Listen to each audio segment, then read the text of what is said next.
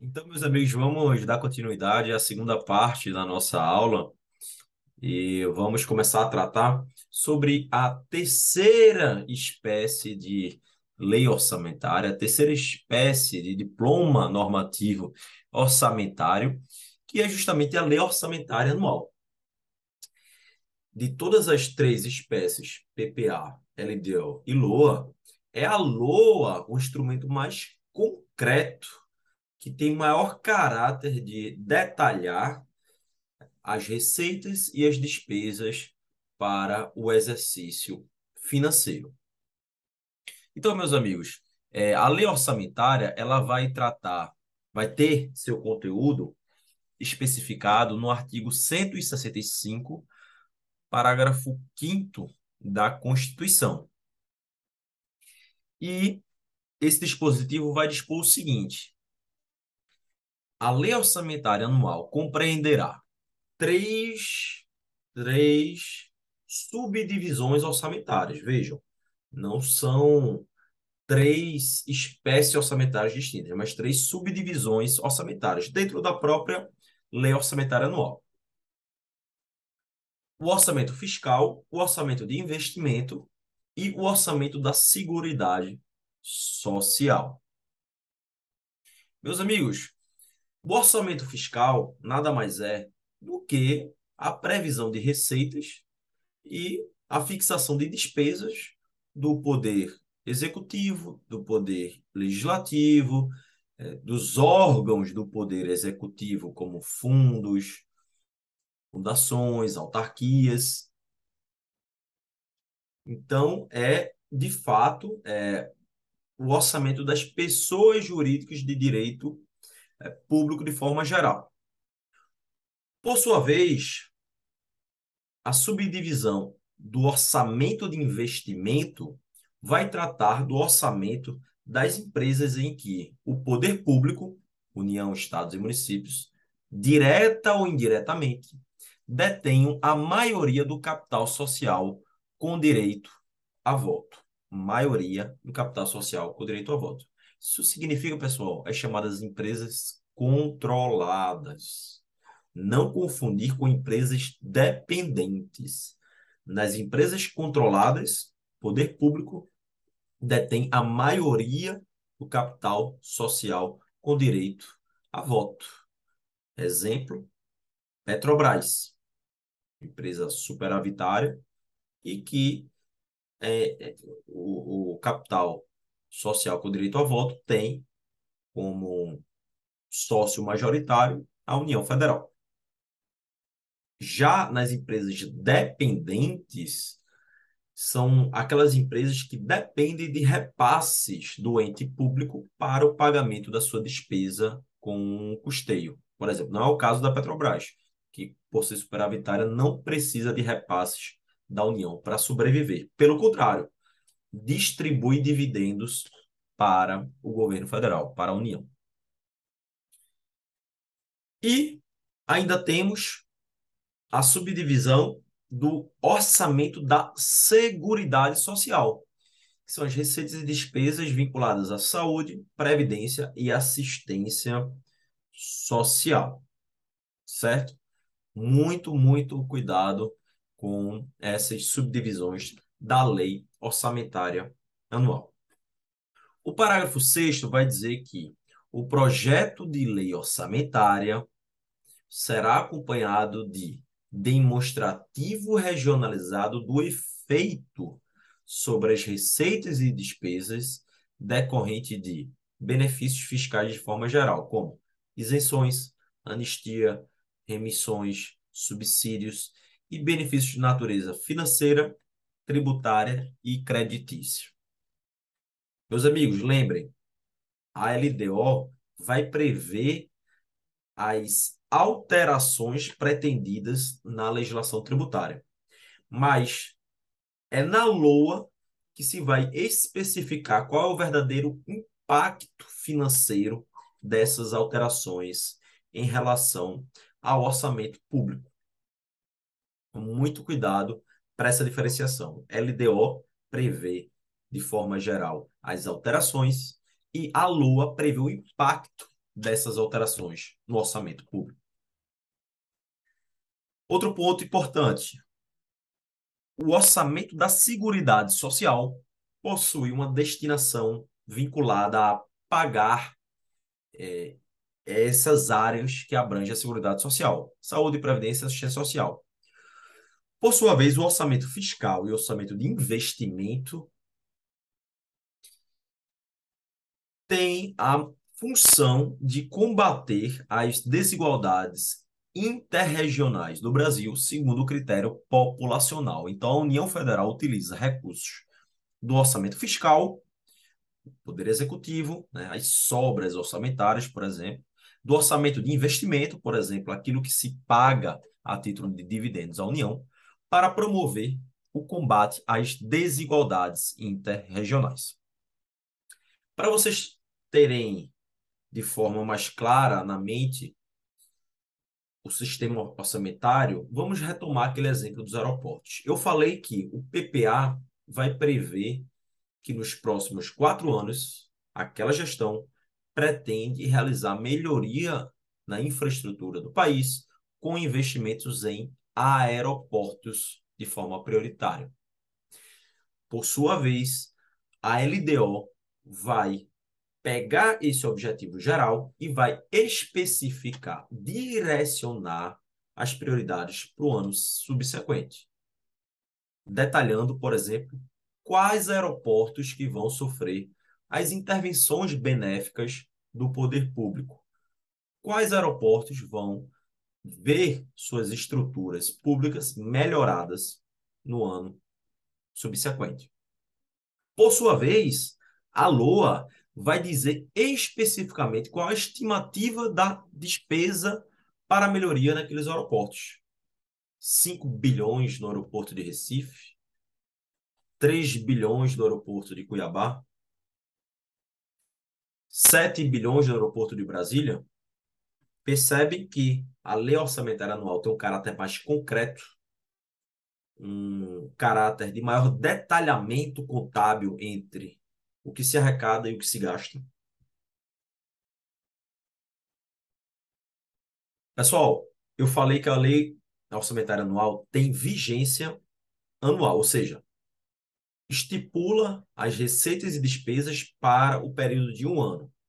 Só que eu também falei, pessoal, anteriormente, que as últimas inovações constitucionais e legislativas buscam combater o problema da falta de planejamento e daqueles gastos e investimentos de longo prazo, como, por exemplo, as obras públicas. E a emenda constitucional 102, em relação especificamente à lei orçamentária anual, passou a prever que a LOA poderá, isso está no artigo 166, parágrafo 14, poderá conter previsões de despesas para exercícios seguintes, com a especificação dos investimentos plurianuais e daqueles em andamento. Vejam, não é uma obrigatoriedade, é uma faculdade. Então, o gestor demonstrando um planejamento das suas ações, pode prever o seguinte: olha, no próximo ano, eu sou prefeito de uma cidade, pretendo criar uma estrada que, que, li, que liga o distrito X ao distrito Y, na minha cidade. Mas já sabendo que aquela obra não durará apenas um ano, poderá durar dois ou três, ele já estipula, faz uma estimativa do que também se gastará nos anos seguintes. Então, olha, próximo ano a previsão é de gastar 500 mil, no ano seguinte mais 500 mil, no ano seguinte mais 500 mil, totalizando um milhão e meio de investimentos. Então, veja, a Lua poderá ter esse caráter de apresentar estimativas em relação ao exercício seguinte. Isso é muito importante, pessoal, para aperfeiçoar o planejamento orçamentário. Então, eu trago o exemplo, né? A obra com duração de quatro anos. A Lua de 2022 prevê o início da obra e poderá prever a estimativa da despesa também para 2023, 2024 e 2025. Agora vamos tratar de algumas normas a respeito da lei orçamentária anual previstas na Lei de Responsabilidade Fiscal. Ponto muito importante: reserva de, de contingência. Reserva de contingência. Pessoal, eu falei para vocês sobre os riscos fiscais previstos na LDO, certo? Veja, a LDO vai estabelecer critérios para a utilização da reserva de contingência, que nada mais é do que uma re reserva de emergência. Né? Quando a gente é, escuta sobre finanças pessoais, é, muitos consultores, muita gente que trabalha com o mercado financeiro fala que é, todo mundo, sempre que possível, deve colocar ali um percentual, 5%, 10% é, do seu patrimônio a título de reserva de emergência, porque se precisar de alguma urgência, em alguma urgência utilizar um dinheiro com alta liquidez, né, que, a gente, que, que seja de fácil utilização, é esse, é, esse recurso esteja lá provisionado. Pois bem, no âmbito do direito financeiro, essa reserva de emergência se chama reserva de contingência. E vejam, a forma de utilização, veja o artigo 5 inciso 3 da LRF diz. A forma de utilização e montante definido com base na receita corrente líquida serão estabelecidos na LDO, Lei de Diretrizes Orçamentárias, destinada ao atendimento de passivos contingentes e outros riscos e, e eventos fiscais imprevistos. Então, muito cuidado, pessoal. Eu trago um exemplo aqui para ilustrar. Ó, a LDO prevê a forma de utilização da reserva de contingência. Diz o seguinte, olha, traz um critério. A reserva de contingência para o próximo ano vai ser de 2% da receita corrente líquida. É um conceito que a gente vai estudar mais na frente, mas vamos supor que tenha estabelecido é, esse percentual, certo? E terá utilização prioritária nas contingências, ou seja, nos riscos vincula vinculados à área da saúde e da educação. Certo? A LOA vai especificar qual o valor exato dessa reserva de contingência. O quanto que esses 2%, 2% respondem concretamente? A 10 milhões, a 30 milhões, a 100 milhões? Então, percebam, a LDO vai trazer os critérios, a forma de utilização, e a Lua vai trazer o valor detalhado dessa reserva de contingência para o orçamento público.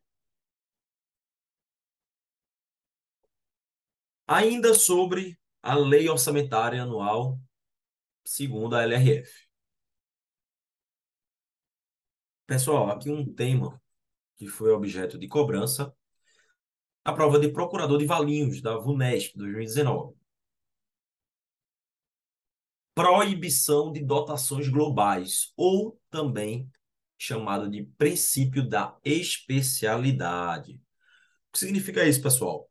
Que, via de regra, não é permitida a fixação de dotações globais. Ou seja, veja o que digo, diz o artigo 5 parágrafo 4 LRF é vedado consignar na lei orçamentária crédito com finalidade imprecisa ou com dotação ilimitada. Meus amigos, o que é que isso quer dizer? Que eu, como gestor, não posso fixar na lei orçamentária uma previsão, por exemplo, que vou gastar 5 milhões em educação. Tá, mas isso é uma, é uma finalidade imprecisa. O que é? O, com o que você vai gastar? Com material escolar, com merenda, contratação de mais professores, com reforma, com pintura de, de escolas, construção de novas escolas? Você tem que consignar, fazer constar na lei orçamentária anual os créditos orçamentários, ou seja, as autorizações de despesa com finalidade precisa. 100 mil para pintura de escolas, 500 mil para a compra de material escolar, 2 milhões para a construção de uma nova escola. Então, via de regra, você tem que especificar é, as dotações orçamentárias. Contudo, existe uma exceção. Lembre-se que eu sempre vou chamar atenção para as exceções. São os programas especiais de trabalho. Esses programas têm como fundamento legal o artigo 20, parágrafo 1. Eles dizem o, ele diz o seguinte: os programas especiais de trabalho que, por sua natureza, não possam cumprir-se subordinadamente às normas gerais de execução das despesas, poderão ser custeadas por dotações globais, classificadas entre as despesas de capital. E aqui eu trago um exemplo. Vocês se recordam que lá no direito administrativo a gente estuda as chamadas PPPs patrocinadas? O professor não lembra o que é isso. Pessoal, é super simples é, relembrar o conceito. As PPPs que têm natureza de concessão patrocinada, o poder público aporta recursos junto às tarifas dos usuários. Ou seja, o concessionário que venceu a licitação para explorar aquele serviço, ele ganha dos dois lados, ganha do poder público e ganha também é, através do pagamento das tarifas é, pagas pelos usuários, certo? Nesse caso, esses pagamentos do poder público que vão se quadrar aí como despesa de, de, de, de pessoal, é, em virtude é, que se caracterizam como investimentos aí para a construção de uma nova estrada. Nesse caso específico, vejam, o poder público, é, vamos supor que é, que é a construção de uma nova estrada, certo? O poder público não sabe exatamente quantos automóveis vão passar naquela rodovia a partir do momento que a rodovia foi inaugurada. Então, o poder público vai fazer um repasse de acordo com o número de veículos que passa por aquela rodovia.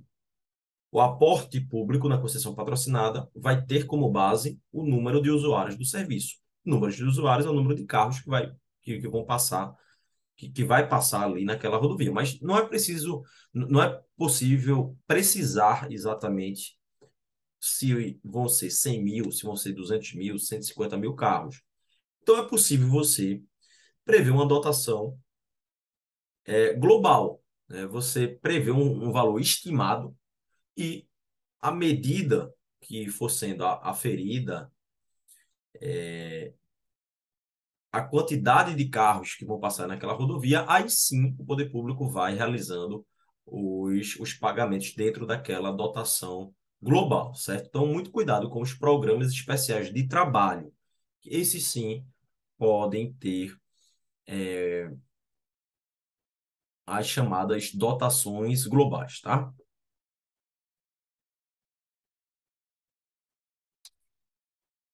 Bom, pessoal, muita atenção com o que passou a ser previsto com a emenda constitucional 109. Eu venho dizendo para vocês que há uma grande preocupação e crescente preocupação com a questão do planejamento orçamentário e, consequentemente, planejamento das políticas públicas. A emenda constitucional 109, 2021, é um exemplo de como essa preocupação se espelha nas inovações legislativas. A emenda seria o artigo o, parágrafo 16 do artigo 37 da Constituição, prevendo que o poder público deve realizar a avaliação das políticas públicas, inclusive com divulgação do objeto a ser avaliado e dos resultados alcançados na forma da lei. No governo federal, já há alguns anos, é uma realidade. Existe um conselho de avaliação de políticas públicas que é, costumeiramente, corriqueiramente, divulga relatórios de avaliações de políticas públicas. Então, por exemplo, já tive a oportunidade de ler é, a avaliação das políticas públicas vinculadas ao FIES, ao programa Minha Casa Minha Vida, ao próprio Bolsa Família. E esse comitê ele faz um diagnóstico da política pública identifica se aquela política pública é, está servindo ao fim para o qual ela foi planejada e proposta, e também aponta melhorias, oportunidades de aperfeiçoamento. Isso em âmbito estadual e municipal ainda não é uma realidade no Brasil todo. E, do ponto de vista do direito financeiro, essa emenda também trouxe a seguinte obrigação aos gestores públicos. Olha, essa avaliação de política pública que você passou, passou a ser obrigado a fazer, ela deve ser levada em consideração para fins de elaboração das leis orçamentárias, seja o plano plurianual, seja a lei de diretriz orçamentária, seja a lei orçamentária anual. Então, essas espécies orçamentárias devem sempre ser elaboradas de acordo com os resultados das avaliações das políticas públicas, o que passou a ser obrigatório a partir da emenda constitucional 109 de 2021. Mais um instrumento para o planejamento orçamentário e planejamento das políticas públicas. Muito cuidado. Bom, meus amigos, agora vamos falar um pouco sobre o processo legislativo das leis orçamentárias e principalmente no que que esse processo se diferencia daquele procedimento ordinário das demais leis aprovadas no país. Detalhe: esse assunto foi cobrado na prova de procurador do estado do Amapá em 2018, concurso organizado pela FCC. Vamos falar um pouco do trâmite. Pessoal, sempre o processo legislativo se inicia através da apresentação do projeto pelo, pelo chefe do Poder Executivo, certo? A partir daí, os projetos, seja o projeto do PPA, projeto da Lua e, pro, e projeto da LDO, passam por uma comissão mista permanente de deputados e senadores, mais conhecida como Comissão Mista do Orçamento, CMO. Após aprovada nessa comissão mista, a proposição vai para votação em separado nas duas casas, Câmara e depois Senado. Muita atenção aos prazos de envio das propostas legislativas. Meus amigos, aqui existe uma certa lógica que eu quero que vocês entendam em relação ao momento do envio, certo? O plano plurianual sempre vai ser, como eu mencionei, é, sempre vai ter sua vigência quadrienal. Aí você para para pensar e diz o seguinte: ah, professor, então, é, a partir do momento que a, a pessoa ganha a eleição, é, no primeiro ano ela já envia é, o plano plurianual. Isso faz sentido, né? Você ganhou a eleição no primeiro ano, você envia o plano plurianual. Mas veja, esse, esse projeto de plano plurianual ele vai começar a valer a partir do ano seguinte. Então, na verdade, na verdade, quando você ganha eleição, você está submetido ao plano plurianual ainda do gestor anterior. Isso tem uma certa lógica para garantir a continuidade dos serviços públicos, a continuidade dos projetos da administração pública. Então, a partir do momento que o cidadão ganha eleição, ele está submetido ao PPA da gestão anterior. E também, meus amigos, a LOA e a LDO aprovada na gestão anterior, aprovada imediatamente no ano anterior. Então, vejam só. Ganhou a eleição. A primeira coisa que o candidato vencedor vai fazer é enviar o projeto de lei de diretrizes orçamentárias. Por quê? Esse projeto primeiro. Porque esse projeto é o que vai orientar a elaboração da LOA. Se a lei de diretrizes orçamentárias orienta, ou seja, traz as diretrizes para a LOA, é óbvio que o projeto de LDO deve ser enviado antes do projeto da LOA. Até porque a LOA vai ser elaborada a partir das diretrizes da LDO. Então, logo do primeiro semestre, mais especificamente, oito meses e meio antes do fim do exercício, 15 de abril, e isso já caiu em concurso, por isso que eu faço questão de destacar. Esses prazos, meus amigos, estão no artigo 35, parágrafo 2 do ADCT da Constituição. Então, é, oito meses e meio antes do fim do exercício, 15 é, de abril, o chefe do Executivo tem a obrigação de enviar o projeto de lei de diretrizes orçamentárias. Esse projeto deve ser aprovado até o encerramento do primeiro período da sessão legislativa. E quando é que se encerra o primeiro período da sessão legislativa? 17 de julho. A partir daí há um pequeno recesso e depois vem para o segundo período a partir de agosto. Então, pessoal, a LDO tem que estar aprovada até 17 de julho.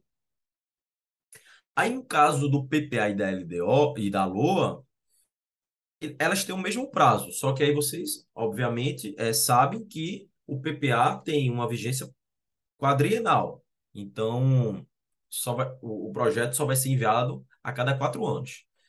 Mas eles têm um, um prazo, né, o, o dia de envio é, é comum, que é quatro meses antes do fim do exercício financeiro.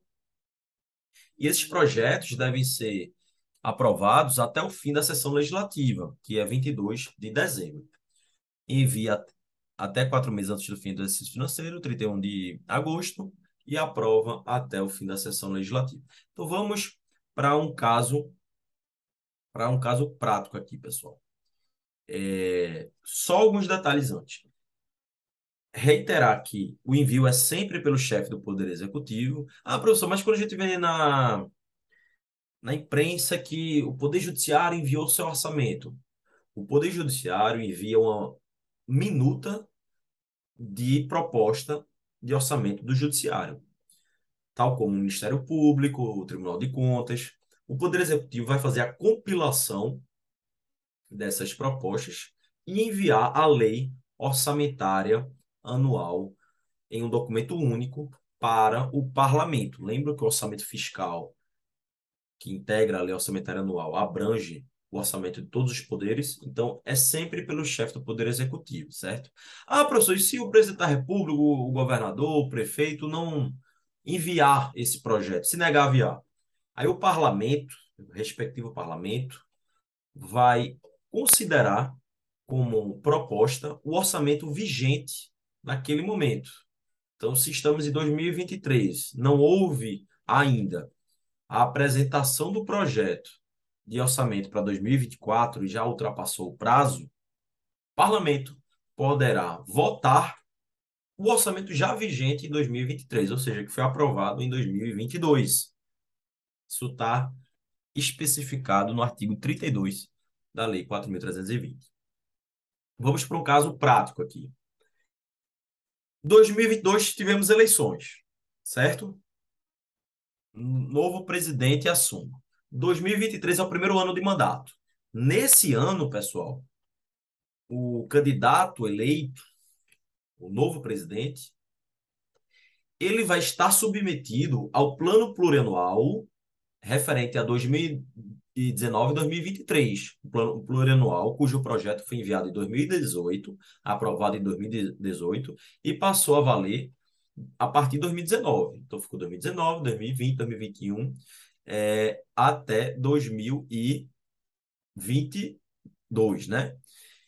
Em 2023, pessoal, é, esse, esse projeto que foi enviado pelo, pelo candidato né, é, eleito, ele vai passar a valer a partir de 2024. Então vai passar quatro anos aí é, em relação ao seu mandato. Aqui tem um pequeno, um pequeno erro. Na verdade, é 2020, 2023, tá? Então, muito cuidado aí. Então, em 2019, né, que é o, que é o primeiro ano do mandato, ele envia o PPA vigente para é, 2020, 2023. 2020, 2021, 2022, 2023. Quatro anos, certo?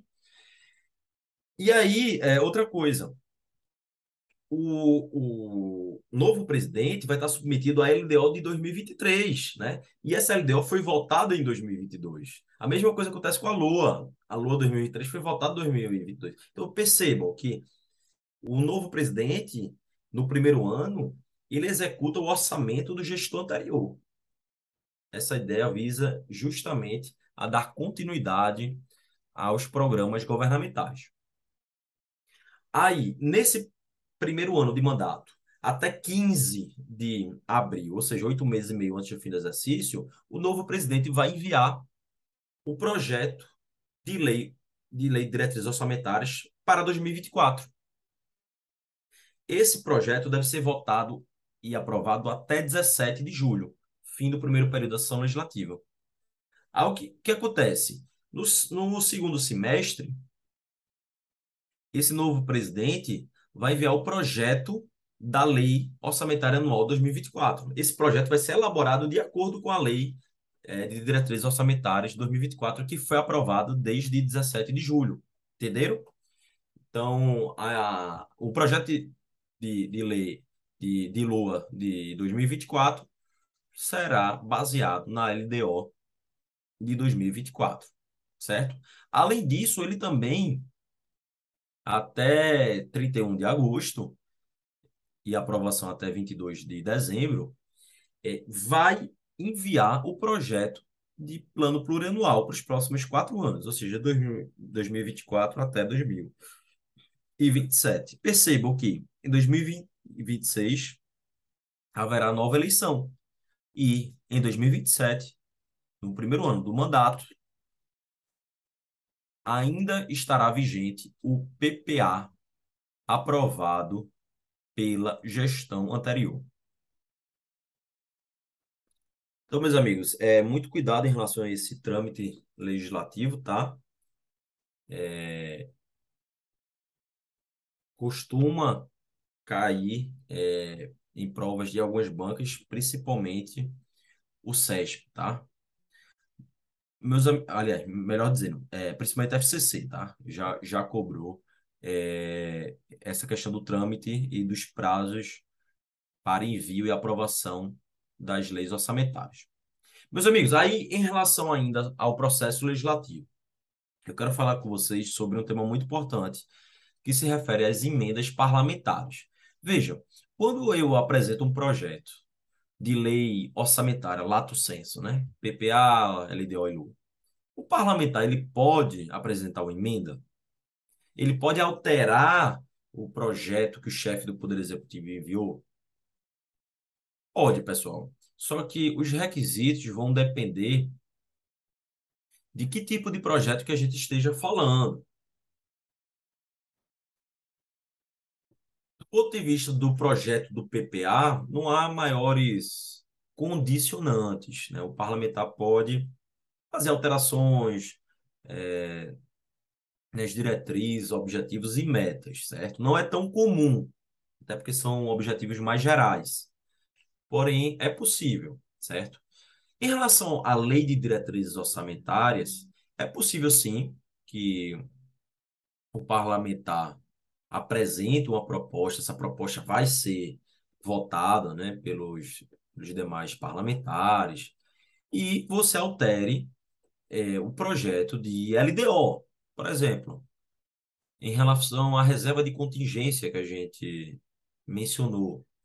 Você pode dizer, olha, as áreas prioritárias para reserva de contingência, ao contrário do que dizia a, o projeto do executivo, não vai ser saúde e educação, não vou ser saúde e educação, vão ser saúde, educação e segurança. Vou incluir segurança como área prioritária para receber recursos da reserva de contingência caso alguma eventualidade aconteça tá? Então não há nenhum problema nisso.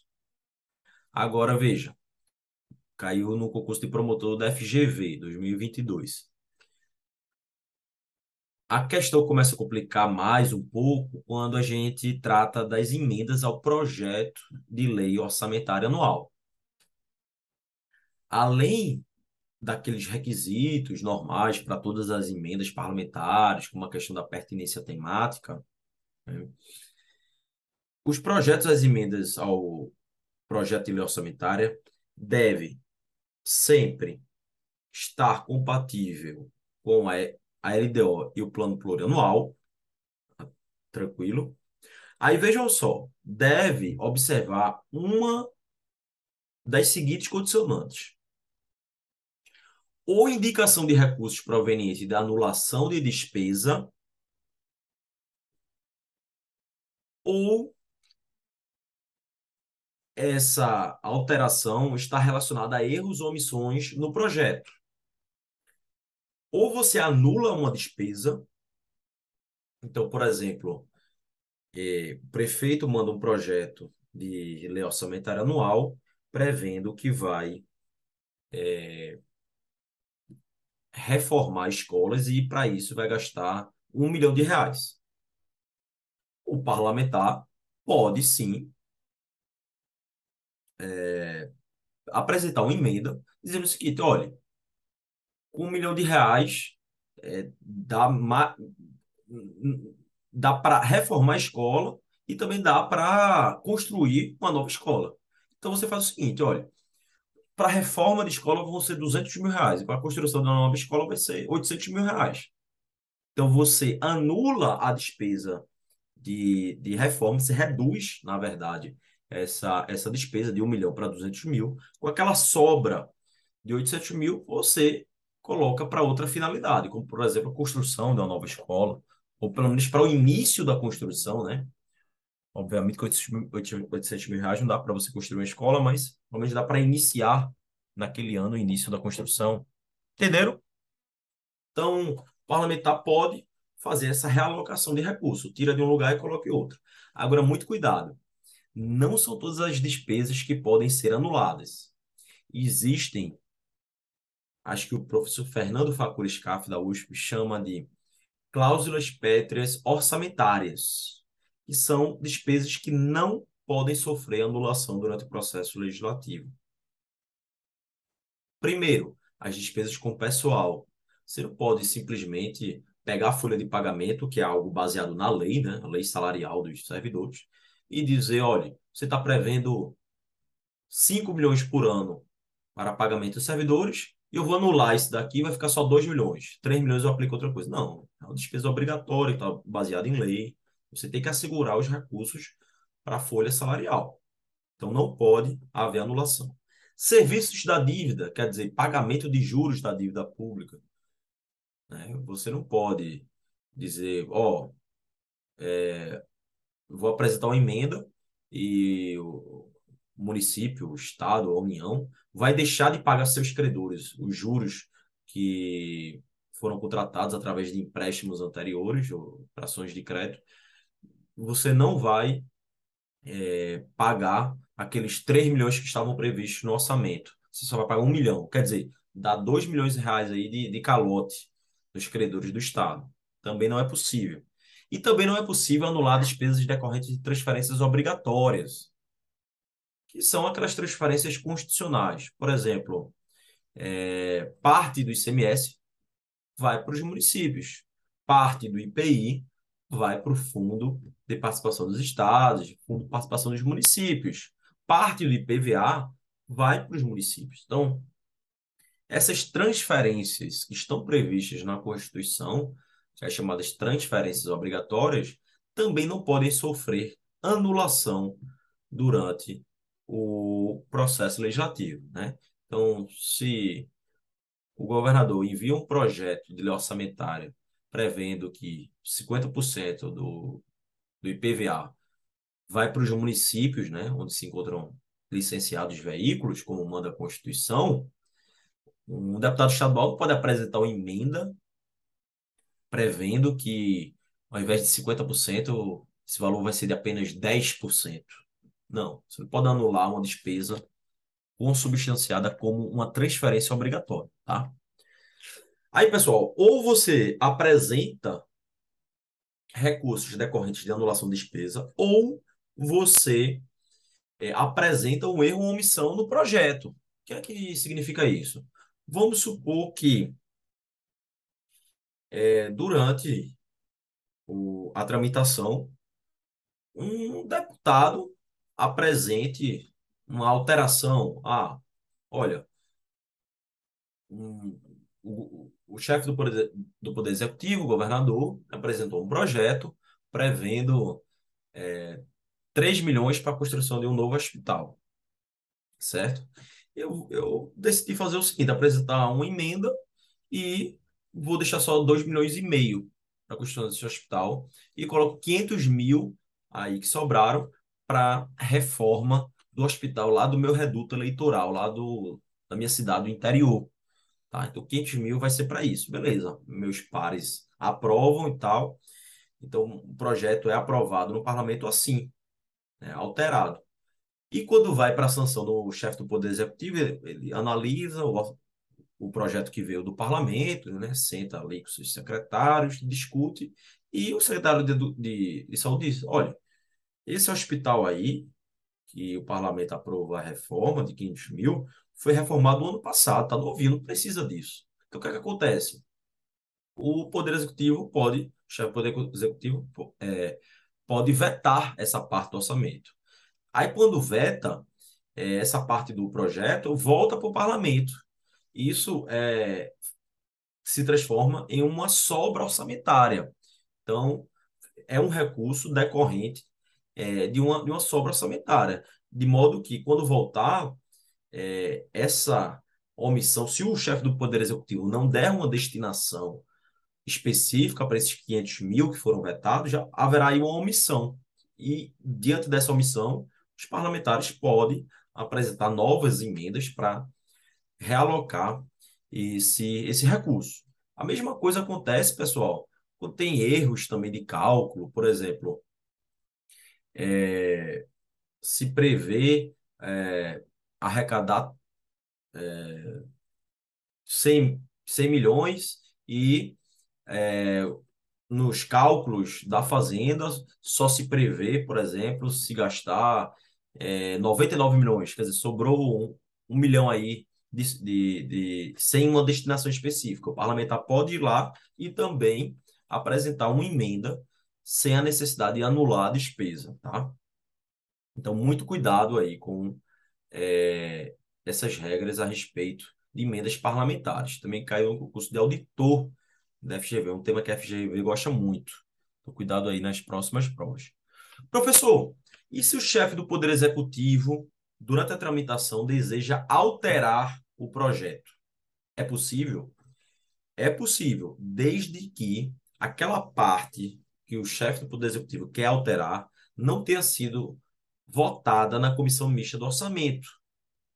Então, se o chefe do Poder Executivo quer fazer alterações, por exemplo, no orçamento da saúde, é importante, é fundamental, na verdade, que aquela parte do orçamento ainda não tenha sido votada é, na comissão mista, porque se já votou, não é mais possível que o chefe do Poder Executivo realize a substituição do projeto nessa parte. Meus amigos, é, historicamente, no nosso país, existe uma grande discussão a respeito da impositividade ou não do orçamento. Mas o que é isso, professor? É o seguinte: você, como governador, como governadora, quando manda o orçamento, o orçamento é aprovado, e aí você, ok, vai executar aquele orçamento. Quando se coloca ali é, 2 milhões de reais na duplicação de uma estrada, 2 milhões de reais na, na duplicação da, de uma estrada, Durante aquele ano, você é obrigado a gastar 2 milhões. Você é obrigado a duplicar aquela estrada. Você não pode simplesmente se arrepender ali no meio do ano e, ah, isso aqui não é, não é interessante, deixa para lá e vou focar em outras coisas.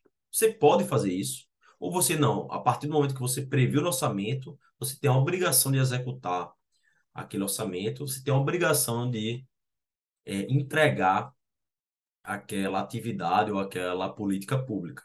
Bom, isso é uma discussão secular no direito financeiro. Alguns países adotam a impositividade de forma geral do orçamento, outros países a facultatividade. No Brasil, a gente vive um sistema misto. De modo geral, como regra, o orçamento ele não é impositivo, de modo que se um prefeito, um governador não executa uma parte do orçamento, ele não está cometendo nenhuma ilegalidade, certo? mas a gente vai passar a debater algumas exceções a essa regra, certo? E a primeira exceção, a primeira exceção se refere às emendas impositivas. Professor, o que é emenda impositiva? Emenda impositiva é um pedacinho do orçamento público que pertencem aos parlamentares. Na verdade, que os parlamentares vão indicar qual vai ser a utilização. Então, daquele bolo total do orçamento, você pega um percentual e diz: olha, quem vai escolher para onde vai o recurso desse percentual são os parlamentares. Pessoal, essa questão do, das emendas impositivas, na verdade, decorre de um problema surgido desde os anos 90, com os anões do orçamento. O mesmo problema ocorreu no caso do mensalão, com a compra de, de, de, de parlamentares, depois o petrolão, né? mais recentemente com a questão do orçamento secreto.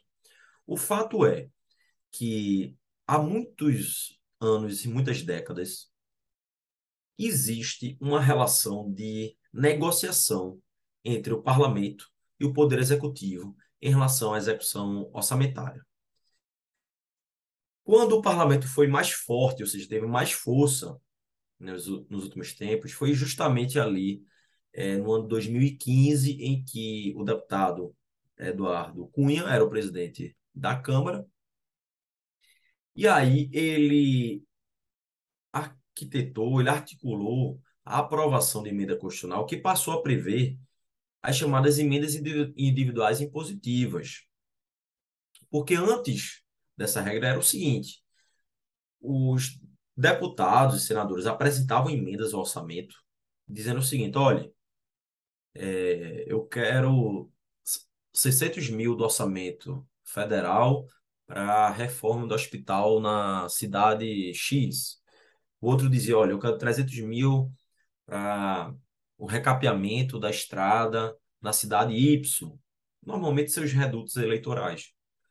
E aí ficava uma relação de muita negociação, no sentido de que o governo, o Poder Executivo, executava dos parceiros políticos, os partidos da base, e que votasse de acordo com o governo, enquanto que os partidos de oposição não viam suas emendas parlamentares sendo executadas.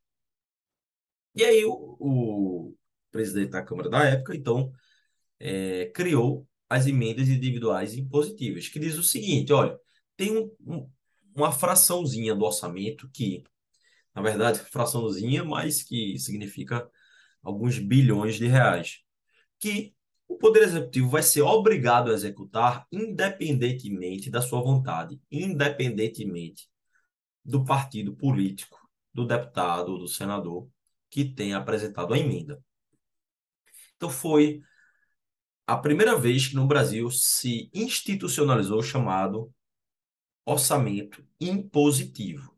Exatamente porque o Poder Executivo tem a obrigação de executar independentemente de sua vontade.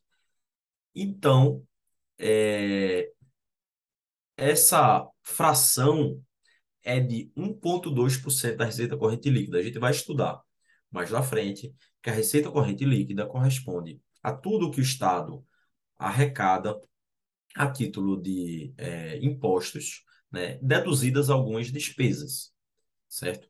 Você é, pega esse montante e calcula 1,2%. Esse vai ser o valor do, do montante global das emendas individuais impositivas. Não é 1,2% para cada parlamentar, não, pessoal. É 1,2% para todo o parlamento, né? E aí, obviamente, que você vai subir, você vai dividir isso né, em, um, em um número igual, equitativo, para todos os parlamentares, seja no âmbito federal, seja no âmbito estadual e municipal, já que, é, embora essa regra não se aplique imediatamente, o Supremo Tribunal Federal entende que você pode replicar na Constituição Estadual e replicar nas leis orgânicas municipais a questão das emendas individuais impositivas.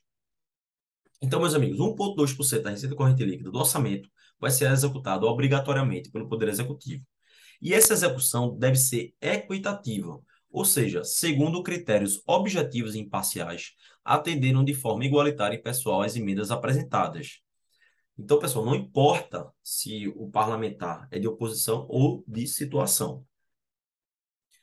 Outro detalhe: se o parlamentar prevê que sua emenda vai beneficiar o município de Cuiabá, por exemplo, e o município de Cuiabá tem alguma pendência com a União, que pendência, professor? Vamos supor que não, não tenha prestado contas em relação ao último convênio que tenha feito com a União, ou que eventualmente o Tribunal de Contas da União, ou a CGU, ou a AGU tenha identificado irregularidades, desvio de dinheiro. De toda forma,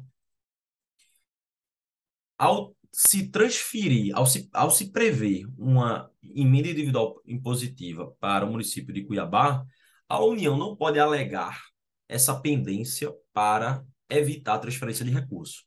Por isso que se diz que esses recursos independem da adimplência do ente beneficiário com a União. Outro detalhe importante: metade de todas as emendas individuais positivas, ou seja, 0,6% da receita corrente líquida, necessariamente deve ser destinada para ações e serviços de saúde. E aí, tudo que for é, aplicado para a saúde, né, vai entrar no, na conta da União daquele mínimo constitucional em saúde, que a gente vai estudar mais lá na frente. Há uma exceção em relação à impositividade. As emendas não serão de execução obrigatória em caso de impedimentos de ordem técnica. Por exemplo, o município beneficiário não apresenta o plano de trabalho. Então vamos supor que um deputado apresenta uma emenda individual impositiva para a construção de uma ponte que liga o município X ao município Y. Então, é, os beneficiários dessa emenda serão esses dois municípios. Mas vamos supor que esses municípios, é, mesmo beneficiários com essas emendas, dessas emendas, não apresentam um projeto para execução da obra. Fique inerte. Não vá junto ao Ministério, seja das cidades, da infraestrutura, e apresente um projeto para que esse valor seja utilizado. Se ele não apresentou um projeto, se ele não, não executou aquele projeto, não elaborou, não executou, há um impedimento de ordem técnica aí. Isso permite com que a União, isso permite que a União se recuse a repassar o recurso, porque é um impedimento de ordem técnica, nesse caso. Ou vamos supor, em outro caso, a é, emenda individual positiva para a construção de, um, de uma nova linha de metrô em Salvador. Aí, quando o Ministério da Infraestrutura foi receber o projeto para repassar a emenda, o valor da emenda, se identifica que há, na verdade, uma grande, um grande subsolo rochoso naquele local que inviabiliza a construção de um metrô naquele local, de uma linha de metrô. Então, isso é impedimento de ordem técnica que inviabiliza a execução da emenda. Então, nesses casos, é sim possível que a União se recuse a realizar a execução. Outro exemplo, caso de contingenciamento. Verificando-se o risco de descumprimento da meta do resultado fiscal estabelecido na LDO, poderá haver redução na mesma proporção, na mesma proporção da limitação aplicada às demais despesas discricionárias do governo federal. Assim, pessoal, a gente viu que a LDO traz algumas metas fiscais. Se no decorrer do ano o governo federal identificar, o Poder Executivo identificar que a arrecadação não está sendo de acordo com o previsto, que está tendo uma crise financeira, arrecadação diminuiu, os gastos aumentaram, e aí você ativa aquele mecanismo do, da limitação do empenho, do contingenciamento, é, e determina que 10% das suas despesas discricionárias. O que são despesas discricionárias? São aquelas despesas que não decorrem de uma obrigação legal ou contratual. Uma despesa que decorre de uma opção política do gestor, e aí você contingencia 10%, aí a legislação permite, né, a Constituição permite, que você também faça a redução proporcional, ou seja, de 10% no valor da execução dessas emendas impositivas. Então é o seguinte, é, eu corto da própria carne e também corto da carne né, do, do poder legislativo, em caso de crise financeira, tá? O que não pode é o poder executivo dizer, ah, estou sem dinheiro, aí só corta as verbas das emendas impositivas e não corta as verbas das despesas discricionárias, tá?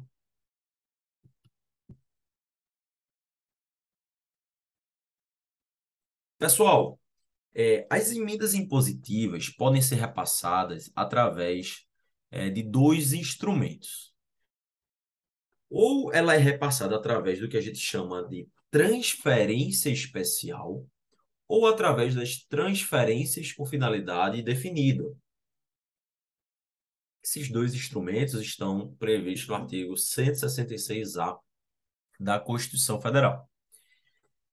E qual a diferença entre esses, esses mecanismos? Na transferência especial, o ente beneficiado recebe os recursos independentemente de convênio, cabendo-lhe decidir sobre a aplicação dos recursos. Ou seja, há uma maior discricionariedade na execução dessas emendas. Então, é, o, por exemplo, o município que vai receber essa emenda tem um, uma maior margem de escolha em onde vai aplicar esse recurso. Então, o recurso pertence ao ente beneficiário já no momento do repasse, podendo ser usado com significativa discricionariedade. Aqui, o ente é auxiliado pela União. Aí, nesse caso de transferência especial, pelo menos 70% de todas as emendas de natureza de transferência especial devem ser aplicados em despesas de capital, ou seja, investimentos, construção, é, reformas de prédios públicos, construção de rodovias, obras de forma geral, certo? Então, pelo menos 70% tem que ser aplicado nessa espécie de despesa. Por outro lado, temos as transferências com finalidade definida. Como o próprio nome diz, a destinação já é especificada no momento da transferência dos recursos. A verba está vinculada a programa, à programação estabelecida na própria emenda parlamentar. Então, enquanto na transferência especial, o parlamentar prevê a transferência de um milhão de reais para o município de Campina Grande, na transferência com finalidade definida, o parlamentar tem que prever que vai passar um milhão de reais para o município de Campina Grande para especificamente é, apresentar é, melhorias de infraestrutura para o turismo durante o São João, por exemplo. É, a tradicional festa de São, São João em Campina Grande. Certo? Muito cuidado, pessoal. As transferências não podem se destinar ao pagamento de despesas com o pessoal. Por exemplo, salário de servidor e com encargo de dívida pública, juros de um empréstimo no município com a Caixa Econômica, por exemplo. Então, eu não posso realizar transferências, né? Eu não posso realizar o repasse de emendas individuais e positivas, seja a título de transferência especial, seja a título de transferência com finalidade definida, para que o município de Juiz de Fora, por exemplo, pague a folha salarial dos servidores públicos, porque isso é uma despesa do cotidiano, não é uma despesa para ser paga com uma transferência federal. E também não é possível que esse, essas emendas seja por transferência especial ou transferência com finalidade definida, se destinem ao pagamento de juros da dívida pública. Eu posso transferir dinheiro para o município de Caxias do Sul pagar juros com o Bradesco ou a Caixa Econômica, por exemplo.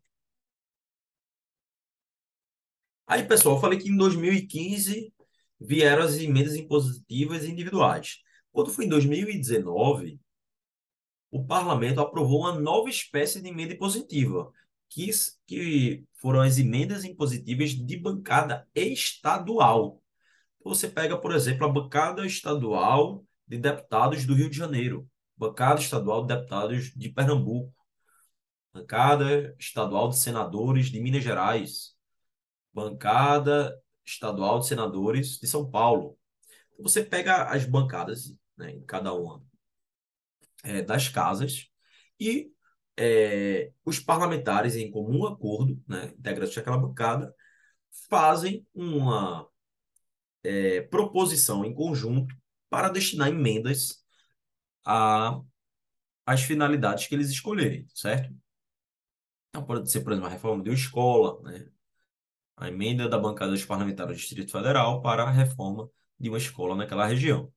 Aí as regras são muito parecidas com as emendas individuais positivas. Então, a execução tem que ser equitativa, seguindo critérios objetivos e imparciais, atendendo de forma igualitária e pessoal as emendas apresentadas, independe da adimplência do ente beneficiário com a União. Agora, aqui um detalhe importante. Essas emendas de bancada, elas vão corresponder a, no máximo, 1% da receita corrente líquida. Lembram que as emendas individuais era de até 1,2% da receita corrente líquida. Aqui a gente tem um limite de 1%. Da mesma forma, não será de execução obrigatória em caso de impedimento de ordem técnica. Acontece o mesmo em relação ao contingenciamento. Se você é, contingenciar as despesas discricionárias do Poder Executivo, você poderá contingenciar proporcionalmente as emendas. Aqui um detalhe importante. Quando se tratar de investimento de duração de mais de um exercício, por exemplo, uma obra que vai durar aí cinco anos, deverá ser objeto de emenda pela mesma bancada estadual a cada exercício até a conclusão da obra ou do empreendimento. Então, a bancada estadual não pode dizer o seguinte: olha, vamos construir uma barragem no município de Mossoró, Rio Grande do Norte. Sabe que a construção de uma barragem dura só um ano, dura vários anos. Então, é, obrigatoriamente, nesse tipo de projeto, a bancada estadual tem a obrigação de prever os recursos para aquele é, ano específico e nas próximas, nos próximos exercícios também apresentar uma emenda é, de bancada estadual complementando os recursos para a construção daquela barragem. Meus amigos, é, dois, duas decisões importantes do Supremo sobre o assunto das emendas impositivas. Primeiro lugar, é inconstitucional norma estadual que tenha criado a impositividade da lei orçamentária antes do advento das emendas constitucionais 86 de 2015, que trouxe as emendas individuais, e emenda constitucional 100 de 2019, que trouxe as emendas de bancada estadual. Então, somente a partir dessas emendas constitucionais se admite que seja prevista na, nas constituições estaduais o mecanismo das emendas impositivas.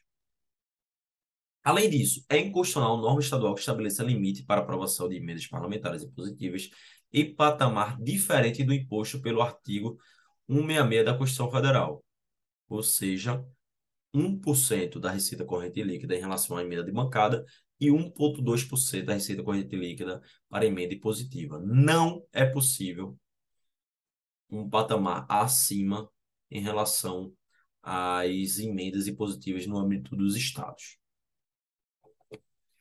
Aí aqui, meus amigos, um detalhe é, interessante ainda sobre a, a questão do orçamento positivo.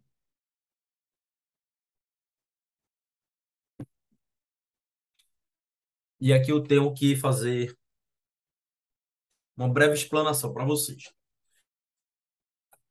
Ao longo dos anos, sempre houve uma corrente muito forte no Brasil que se defendeu, defendeu a impositividade do orçamento. Isso porque se acredita que é, quando, e aqui tem autoras é, fantásticas como a professora Elida é, Graziani, do MP de São Paulo, MP de Contas de São Paulo, professora da FGV, diz o seguinte: olha, enquanto o orçamento não for vinculante, não vai haver planejamento. Se o orçamento for uma mera folha de papel que o gestor pode ou não pode executar, não haverá uma, um comprometimento dos gestores, do próprio parlamento, em elaborar um bom orçamento, um orçamento planejado, de fato, dar concretude àquelas normas orçamentárias. Então, por isso, é preciso que se estabeleça, de forma geral, a impositividade do orçamento. Certo? Ok. Aí, ao longo dos últimos anos, é, se tentou estabelecer essa impositividade. Vejam só a norma que adveio da Emenda Constitucional 100 de 2019, que deu a seguinte redação ao parágrafo 10 do artigo 165 da Constituição. A administração, e aqui falar administração de forma geral, tem o dever, veja, o dever de executar as programações orçamentárias, adotando os meios e as medidas necessários com o propósito de garantir a efetiva entrega de bens e serviços à sociedade. Meus amigos, vejam, quando você estabelece o dever de executar as programações orçamentárias, você está trazendo impositividade do orçamento. Tudo que você previu lá, em termos de programas orçamentários, reforma de escola, construção de creche, é, pintura de meio fio, é, construção de praças, tudo que você previu no seu orçamento, você tem que executar, certo? Pois bem, meus amigos, é, isso gerou um rebuliço muito grande em Brasília. É, teve uma atuação muito grande da Frente Nacional de Prefeitos, esse movimento, porque é o seguinte, a União, tudo bem, a União basicamente sempre tem dinheiro, porque a União sempre pode ah, faltou dinheiro. O que é que eu faço? Eu vou no mercado, emito títulos da dívida pública e obtenho financiamento ali para minhas ações nas políticas públicas federais. Ok. Mas estados e municípios não. Tem um orçamento limitado, sempre limitado. Normalmente baseado nos impostos e nos recursos que recebem a título de transferência. Então, muitas vezes acontece de haver crises financeiras no decorrer do ano, que foi o que aconteceu basicamente de 2014 até 2020, depois da pandemia, 2021, né? Houve impactos muito, substanciais nas contas municipais e, e estaduais que impediram que esses entes executassem de forma satisfatória boa parte do seu orçamento. Olha, eu previa lá é, um milhão e meio de reais para a construção de três praças, mas veio a crise financeira, eu não consegui utilizar aquele recurso e eu priorizei outras coisas. Eu priorizei continuar pagando a folha salarial dos servidores, eu, eu priorizei continuar comprando medicamentos para os hospitais e postos de saúde. Então não podia, não tinha de onde tirar dinheiro, então não pude construir aquela, aquela, aquelas três praças. E por causa disso eu vou ser punido? Né? Não tinha dinheiro para executar aquilo. Aí, então, em seguida, através da emenda constitucional de 102, no mesmo ano, 2019, veio o parágrafo 13 do artigo 65, que limitou justamente esse parágrafo 10 apenas à União. Disse o seguinte: olha, esse, esse dever de executar as programações orçamentárias apenas se aplica à União, de modo que, em relação aos estados e municípios, ainda não se pode dizer que há uma impositividade do orçamento, certo? Além disso, é, também previu que esse dispositivo passa a ser aplicado a todas as despesas da União, com exclusão dos juros da dívida, certo? Bom, também a emenda constitucional 102 de 2019 trouxe exceções à tal obrigatoriedade da execução orçamentária, ou seja, mesmo em relação à União, há algumas exceções. Por exemplo, impedimento de ordem técnica, necessidade de se observar as metas fiscais, os limites de despesa com o pessoal e de endividamento. Então, por exemplo, se a União está próximo do limite de despesa pessoal, ou está próximo do limite de endividamento, é possível que você afaste essa obrigatoriedade aqui de impositividade do orçamento. Então, percebam, através da emenda constitucional 100, houve uma grande mudança no cenário jurídico constitucional em termos de é, orçamento público. Olha, passou a ser obrigatório. Botou no orçamento, você tem que executar.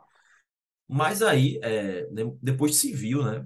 Pouco tempo depois se viu realmente é, as complicações que isso poderia ocasionar, principalmente para estados e municípios. E aí você limitou o dispositivo à União, e além disso, mesmo para a União, passou a prever algumas exceções a essa impositividade. Então, pessoal, é, essa segunda parte fica por aqui, tá? É, a gente vai dar continuidade na terceira parte, a partir dos chamados é, princípios orçamentários, tá? E é, permaneço à disposição. Se tiverem alguma dúvida, podem é, entrar em contato.